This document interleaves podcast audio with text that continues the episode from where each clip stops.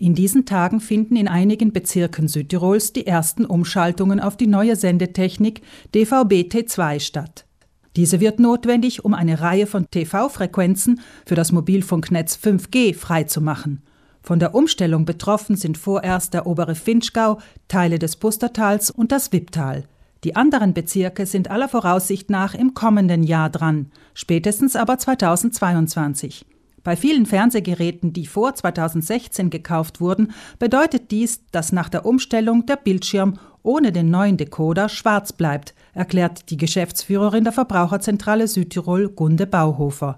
Man kann bereits jetzt testen, ob das eigene Gerät diesen Standard lesen kann. Es gibt zwei Testkanäle, auf denen man dies probieren kann. Auf den Webseiten etwa der RAS sind die Details zu diesen Testkanälen abrufbar. Wer zum Schluss kommt, dass der eigene Fernseher noch den älteren DVB-T-Standard anwendet, also ohne die 2 am Ende, kommt nicht drum herum, sich einen entsprechenden Decoder anzuschaffen, den es um etwa 40 Euro zu kaufen gibt. Oder ein neues TV-Gerät. Den Bürgern mit einem eher niedrigen Familieneinkommen finanziert der Staat diese Empfangsbox mit einem Zuschuss von maximal 50 Euro. Dieser Beitrag kann auch für den Kauf eines neuen Fernsehgerätes verrechnet werden. Bauhofer? Das Ganze funktioniert relativ einfach. Den Beitrag gibt es direkt als Konto im Geschäft. Ich muss dort eine Erklärung ausfüllen, in der ich bestätige, in Italien ansässig zu sein, dass noch niemand in meiner Familie diesen Bonus in Anspruch genommen hat und dass wir die Einkommensgrenze nicht überschreiten. Die Einkommensgrenze wird dann überschritten, wenn die staatliche ISE-Erklärung mehr als 20.000 Euro ausmacht. Die ISE ist nicht mit der Südtiroler Variante EWE zu verwechseln. Bauhofer? Der ISE-Wert von 20.000 Euro pro Familie klingt im ersten Moment sehr niedrig. Allerdings ist zu berücksichtigen, das ist nicht das Nettoeinkommen.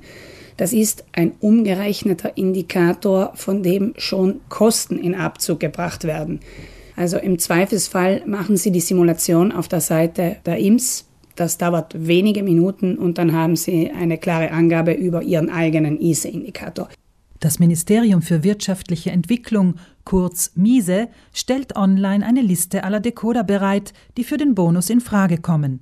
Noch einfacher ist es aber, in einem Fachgeschäft nach einem Gerät zu fragen, bei dem der Verbraucher mit einem ISE-Wert unter 20.000 Euro die 50 Euro Zuschuss erhält.